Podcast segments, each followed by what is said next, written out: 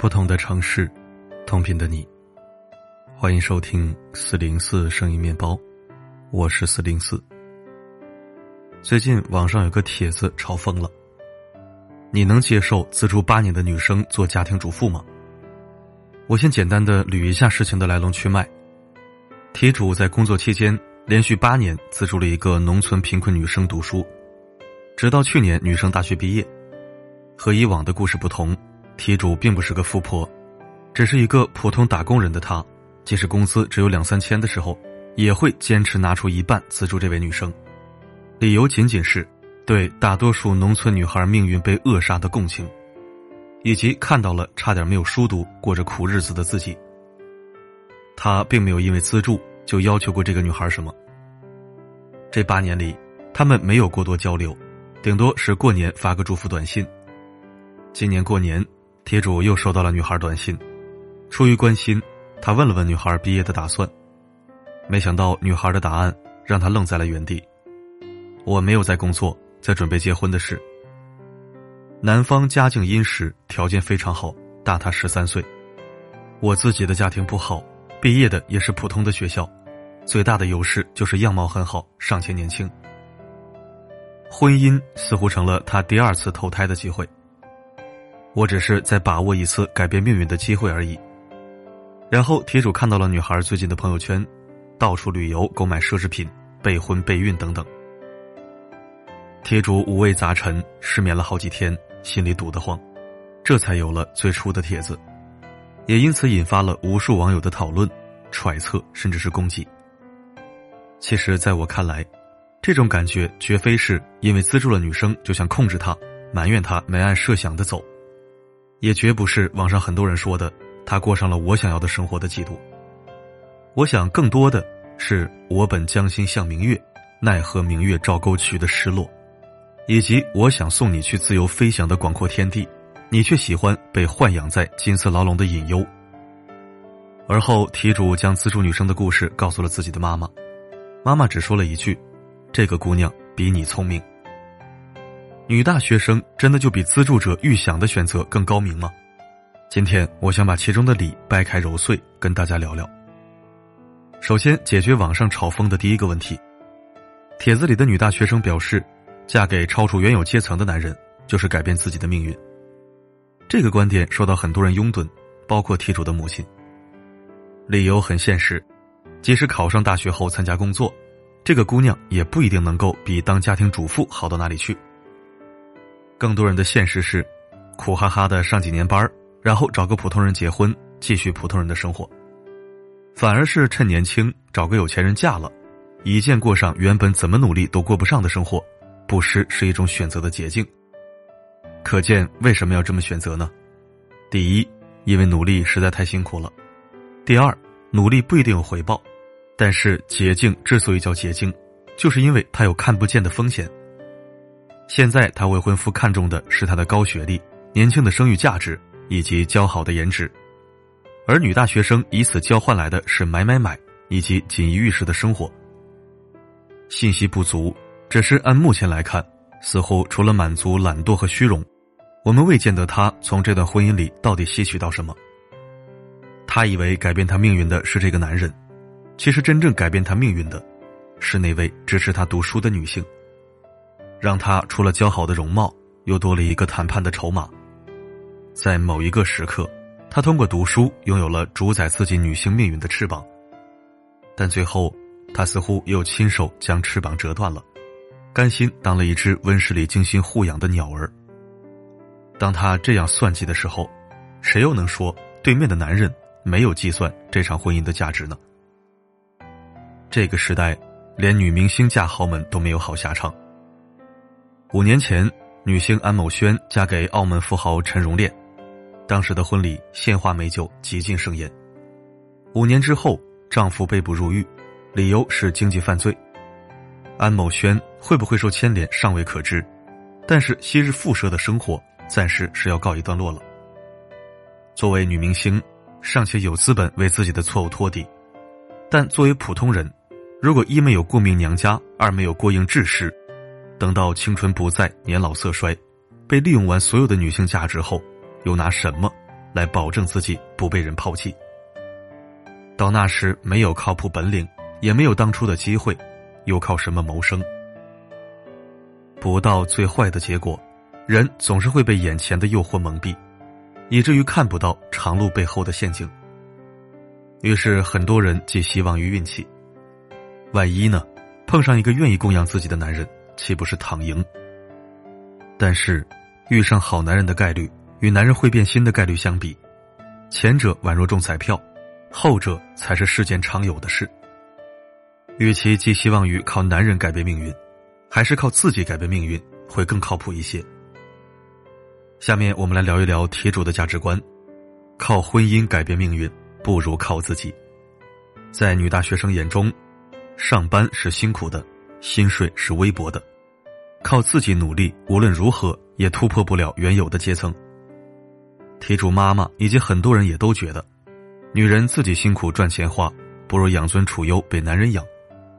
前者辛苦，后者享福。辛苦的路和轻松的路，为什么不能选择轻松的那一条呢？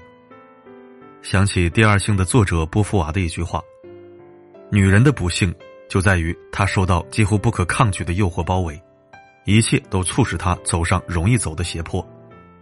人们非但不鼓励他奋斗，反而对他说：‘你只要听之任之，滑下去。’”就会到达极乐的天堂。当他发觉受到海市蜃楼的欺骗时，为时已晚。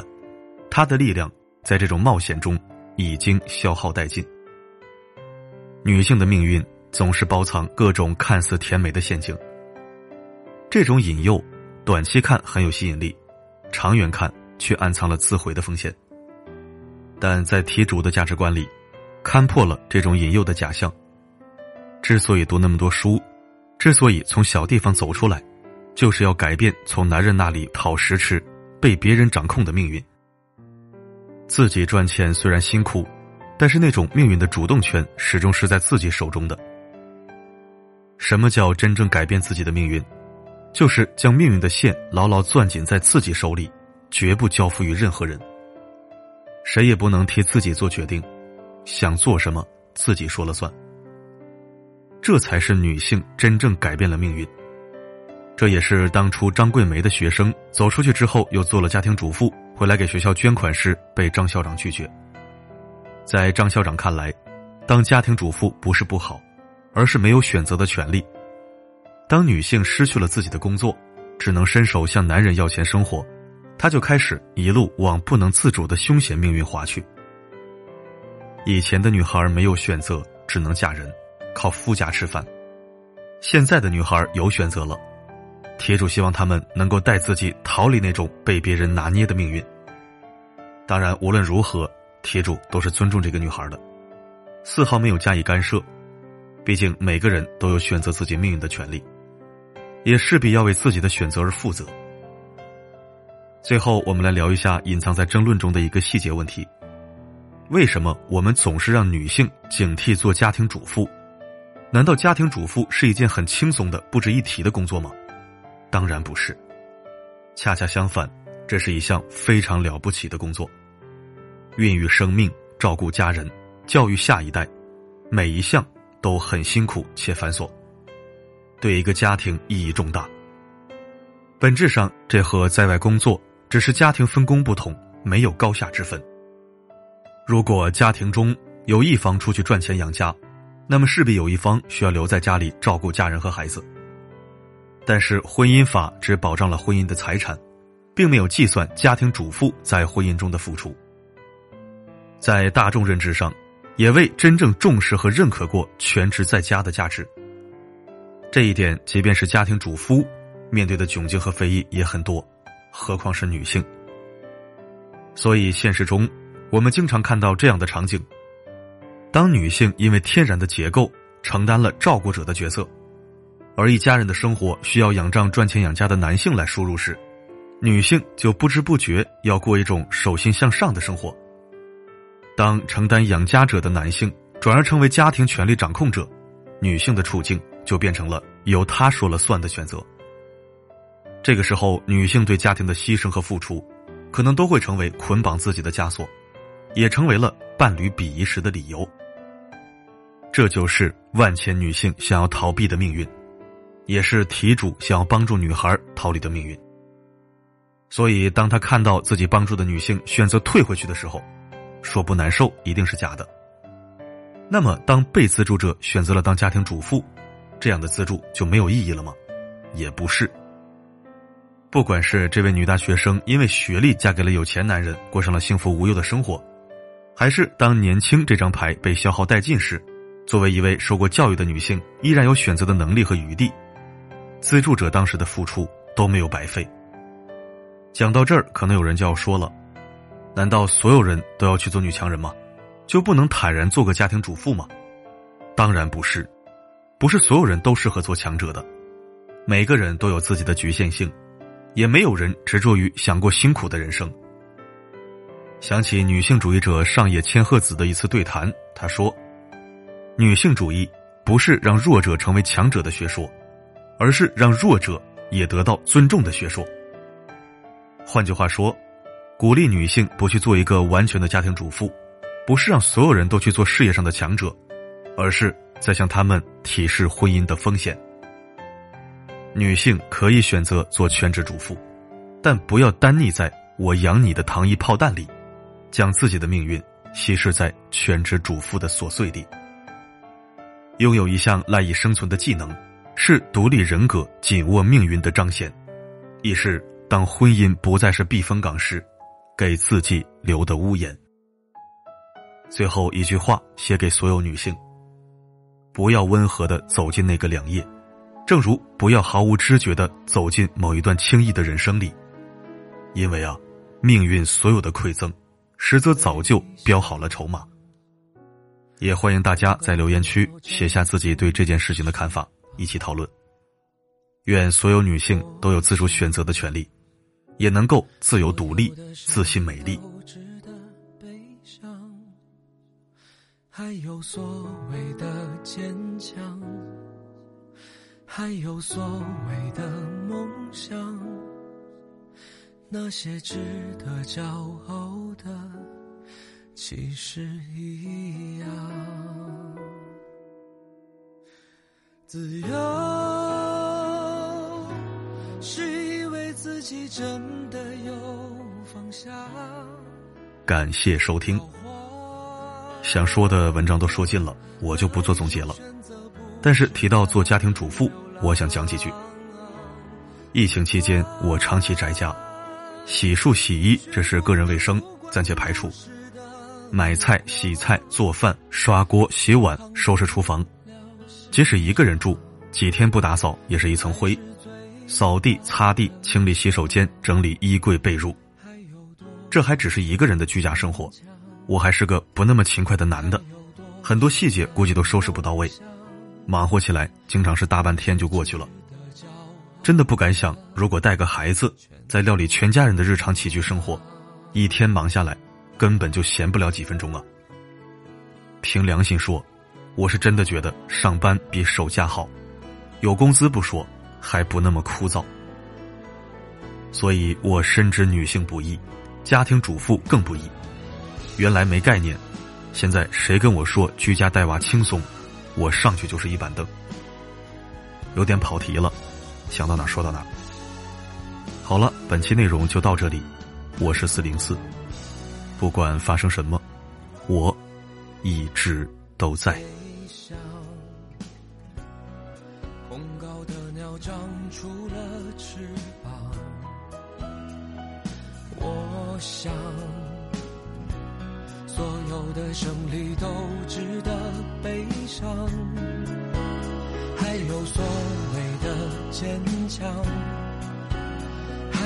所谓的梦想，那些值得骄傲的，其实一样。自由是以为自己真的有方向，摇晃啊，哪一种选择不是在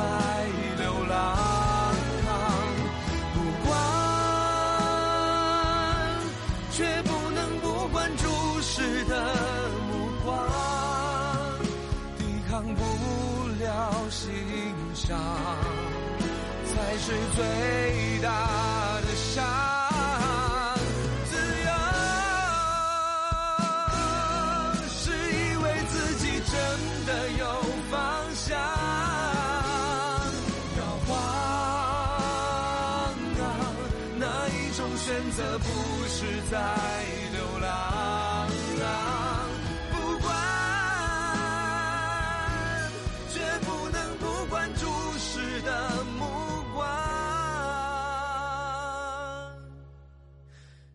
抵抗不了心伤，才是最大的伤。还有多少的坚强？还有多少的梦想？那些值得骄傲的，全都一样。